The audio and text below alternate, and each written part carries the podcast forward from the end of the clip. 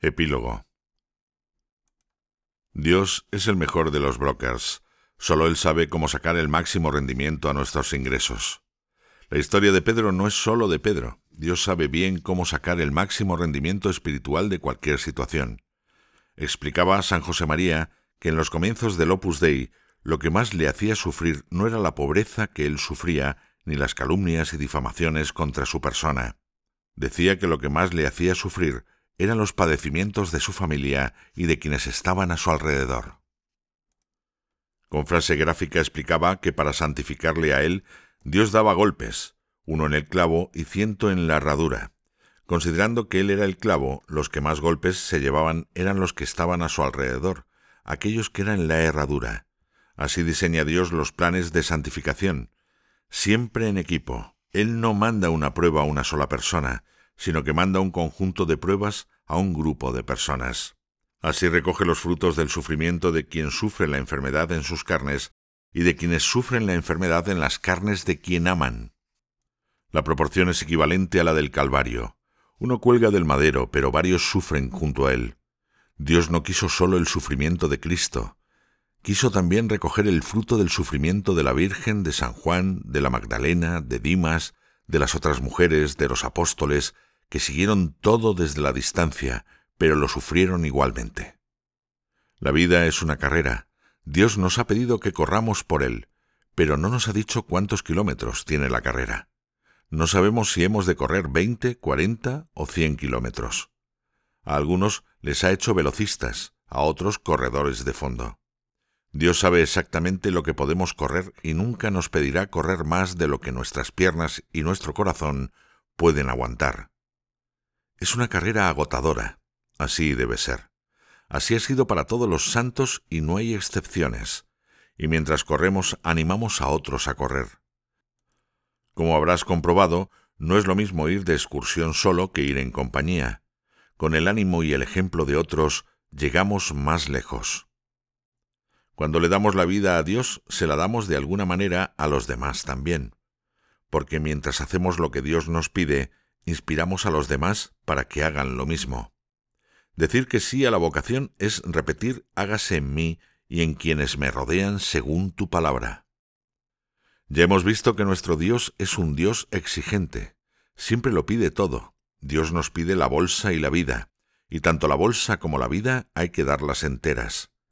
De principio a fin. Por eso dar la vida es dar la muerte también.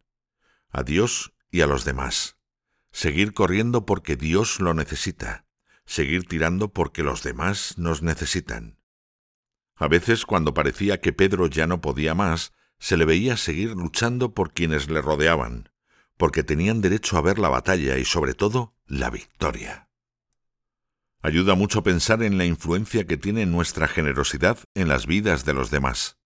Como me dijo Pedro una vez, no puedo bajar la marcha, porque sabía que no iba solo en el viaje de la vida. Veía que quienes estábamos a su alrededor necesitábamos ver su lucha, necesitábamos que mantuviera el ritmo. Habitualmente Pedro no necesitaba sonreír, nosotros necesitábamos que sonriera. Muchas veces no necesitaba levantarse, nosotros le necesitábamos en pie. Pero no pienses que Pedro era un actor, como los santos tampoco lo eran, ellos no inspiran porque se lo proponen, sino porque no pueden evitarlo, como la ciudad construida en lo alto de un monte. No se puede esconder una vela encendida debajo de la cama porque acaba prendiendo fuego a la cama y a la casa y la luz se acaba viendo a kilómetros de distancia. La santidad como la fidelidad es contagiosa, ojalá fuera pandémica. La vida buena se transmite con el ejemplo. Cuando vemos que se puede, entendemos que podemos posomus. Durante siglos se pensó que era físicamente imposible para el ser humano correr una milla en menos de cuatro minutos. Después de miles de años y millones de carreras, seguía pareciendo imposible. Se le llamaba la barrera de los cuatro minutos y algunos médicos se aventuraron a decir que si se intentaba superar, el corazón humano estallaría. Pero el 6 de mayo de 1954, un joven estudiante de medicina de Oxford Roger Bannister logró cubrir la milla en 3.59 minutos. Aquello fue una hazaña. Y lo que vino después fue otra hazaña mayor. El australiano John Lendy batió ese récord al mes siguiente. Al año siguiente tres atletas bajaron de cuatro minutos. En cinco décadas miles de atletas lo lograron. Todo comenzó cuando alguien demostró que se podía. Así es también con la santidad. Cuando ves que alguien como tú lo logra, te das cuenta de que se puede. Y si se puede, entonces tú también puedes. Cuando gente ordinaria hace cosas extraordinarias, queremos saber cómo lo han hecho, porque la gente ordinaria siempre sueña con una vida extraordinaria.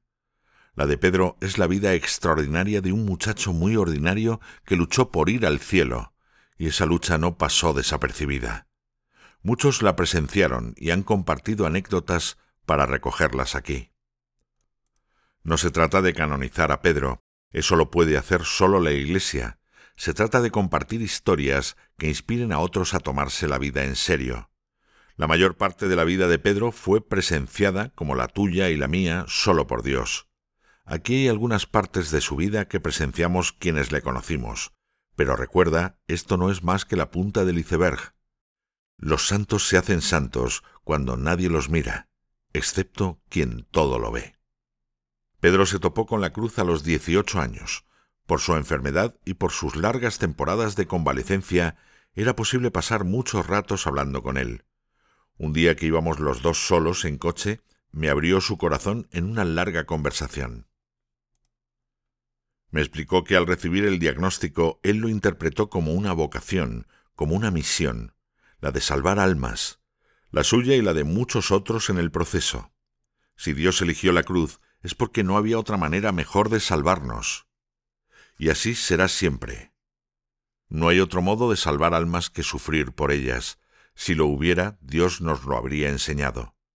Las almas son muy caras, y para salvar almas tenemos que sangrar por ellas, llorar por ellas y rezar por ellas. Nada une más a dos personas que sufrir juntos. Por eso subir al Calvario con Cristo y sufrir con Él nos une a Dios más que ninguna otra forma de oración. La cruz es el instrumento de Dios para hacer santos. Con la cruz se llega al cielo, sin ella no. Pero la cruz pesa, por eso Cristo mismo se ofrece a ser nuestro cireneo y a llevarla con nosotros cuesta arriba, hasta la cumbre. En teología se habla de un juicio particular que nos sobreviene al morir. Tras este juicio se nos retribuye según nuestras obras en esta vida y según cómo hemos aprovechado las gracias de Dios pero al final de los tiempos habrá también un juicio universal en el que se añadirán a nuestra cuenta los frutos de nuestra vida en el tiempo. Porque cuando morimos, nuestras acciones todavía tienen efecto, nuestras palabras, nuestras obras, almas a quienes hemos ayudado y que ayudarán a otras multiplicando el efecto de lo que hicimos durante los siglos. Por eso hace falta un juicio al final de los tiempos donde se nos añadirán los méritos del resultado que nuestras acciones tuvieron después de nuestras vidas, cuando ya no estábamos, donde se constatará que lo que hicimos siguió teniendo efecto en la vida de otros. Dios es el mejor broker. Él multiplica el efecto de sus santos. Alguno me preguntaba al ver morir a Pedro, ¿y no podría Dios darle unos cuantos años de vida más? Con todo lo que ha hecho en tan pocos años, ¿No le compensa a Dios tenerle trabajando por su reino muchos más años? La verdad es que no. Si Dios sabe que Pedro podía hacer en veintiún años lo que muchos tendremos que hacer durante muchos más años, ¿quién soy yo para corregir a Dios? Dios sabe el tiempo que necesita cada uno de sus hijos e hijas para cumplir con su misión. Y cuando acaban en esta tierra, sus vidas siguen dando fruto. Como dice Gladiator, lo que hacemos en esta vida tiene su eco en la eternidad. Tiene su eco en el cielo, sí, y tiene su eco también en la tierra. Al morir, dejamos esta tierra, pero no la dejamos igual que la encontramos. Tú y yo estamos llamados a dejar una nota sostenida en la historia, cuyos ecos se seguirán oyendo y entrarán en armonía con las notas que los demás dejarán. La vida así es como un canon, en este canon divino uno repite su melodía y otros se suman con la suya, y la armonía de las distintas voces tienen un efecto inolvidable. Al acabar estas líneas, le pido a Dios que nos ayude a aprender del ejemplo de Pedro. Jesús es siempre un buen ejemplo, pero no hay que olvidar que su madre era inmaculada y su padre Dios. Así cualquiera. Cuando predico a gente joven siento que me piden ejemplos más cercanos, santos con WhatsApp, con PlayStation y iPhones, santos que hacen parkour y patinan, santos que ven la tele, el fútbol y YouTube, a los que les cuesta sentarse a estudiar, santos que tienen que pedir perdón a los que están a su alrededor, que se equivocan, que toman pastillas para el dolor de la cabeza y a quienes tienen que recordar las fechas de los cumpleaños. Santos de carne y hueso, santos de andar por casa, santos reales, imitables, cercanos, ordinarios, asequibles.